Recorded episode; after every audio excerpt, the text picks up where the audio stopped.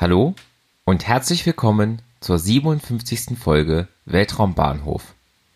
Heute geht es um den Start einer Falcon 9 am 6. Dezember 2020. Die Falcon 9 ist eine zweistufige Rakete der amerikanischen Firma SpaceX. Sie ist 70 Meter hoch, 3,7 Meter im Durchmesser und wiegt etwa 550 Tonnen.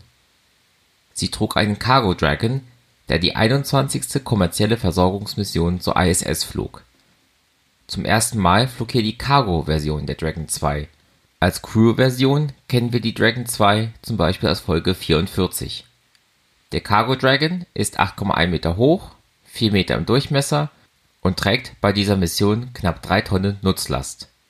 Mit dabei war das Bishop Luftschleusenmodul, über welches kleine Satelliten aus der ISS entlassen werden können der Start dieser Mission erfolgte am 6. Dezember 2020 um 16:17 Uhr Weltzeit bzw. um 11:17 Uhr Ortszeit vom Kennedy Space Center in Florida in den USA. Der Erstflug von diesem Weltraumbahnhof fand im Jahr 1967 statt und war der erste Testflug der Saturn V, der amerikanischen Mondrakete. Die Falcon 9 ist eine teilweise wiederverwendbare Orbitalrakete die erste Stufe trug die Bezeichnung B-1058 und flog zum vierten Mal. Sie flog unter anderem schon die Crew Dragon Testmission im Mai 2020, die Anasis-2-Mission aus Folge 9 und die Starlink-12-Mission aus Folge 33. Sie landete nach dem Start auf der Barke Just Read the Instructions im Atlantik. Im Folgenden hört ihr noch einen gekürzten Mitschnitt der Übertragung dieses Raketenstarts Schaut auch in die Show Notes, dort findet ihr Links zum Podcast, zum Netzwerk Schwarze Null FM und zu Möglichkeiten, mich zu unterstützen. Danke fürs Zuhören und bis zum nächsten Mal bei Weltraumbahnhof. We are reaching the T-minus 30 second mark. All systems are go for launch. This is mission CRS 21. The last mission of Dragon for this year.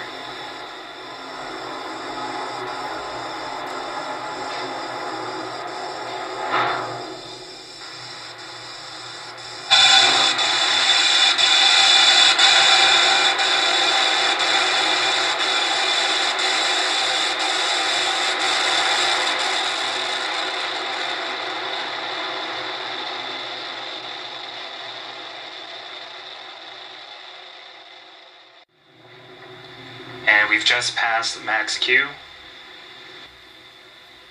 Coming up are three events in rapid succession. The first event is MECO or main engine cutoff. This is where all nine of the Merlin engines on the Falcon 9 first stage will shut down in preparation for the second event, which is stage separation. Uh, this is where the first and second stage will separate from one another. And a few seconds after that, we'll have a second engine start one, where the Merlin vacuum engine on the second stage will ignite to boost Dragon to low Earth orbit. Again, that is main engine cutoff, stage separation, followed by second engine start on the second stage. Main engine cutoff should happen around the T plus 2 minute and 31 second mark.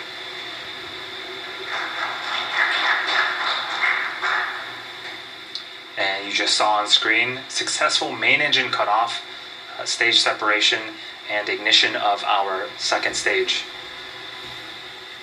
Uh, so on screen right now, you have two different views. Uh, on the right hand side is a view of our second stage Merlin vacuum engine. Uh, on top of that second stage is our Dragon vehicle. And on the left hand side is a view from the top of our first stage looking downward. Uh, the first stage will continue its descent back towards Earth and attempt landing on our drone ship, Of course, I Still Love You, in a few minutes, uh, while the second stage continues to uh, take our Dragon vehicle to low Earth orbit. That engine that you see on the right hand side can produce over 220,000 pounds of thrust in a vacuum. That single engine is what is carrying Dragon to low Earth orbit right now. And we're just a few seconds away from our re-entry burn on the first stage. Watch for those three Merlin engines to relight and slow the stage down. Stage one entry burn startup. And there's our entry burn. Again, that's three engines slowing the first stage down before it hits that dense part of the Earth's atmosphere. Trajectory nominal. Stage 1 entry burn shutdown. And we are done with the first of two burns on the first stage. The second burn, the landing burn, will happen at the T plus 8 minute and 18 second mark. Uh, that second burn should last for about 25 seconds, and uh, as that burn is happening, uh, we should also be having a, another major event for the second stage, second engine cutoff. We'll see if we can uh, hear that uh, as the landing burn begins.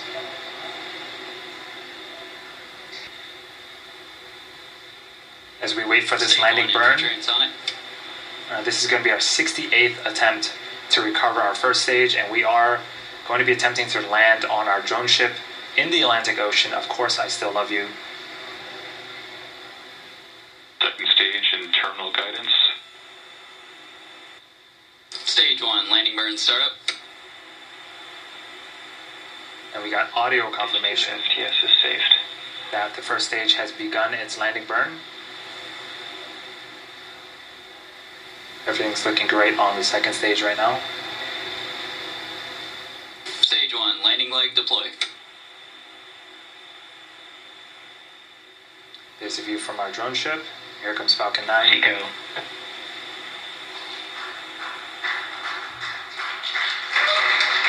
And uh. Falcon 9 has landed once again. That is the 68th successful first stage recovery. Uh, it's also the 35th time we've landed successfully on our drone ship. Of course, I still love you. Uh, during that uh, landing, we did get confirmation of second stage, second engine cutoff, also uh, confirmation of a good orbit.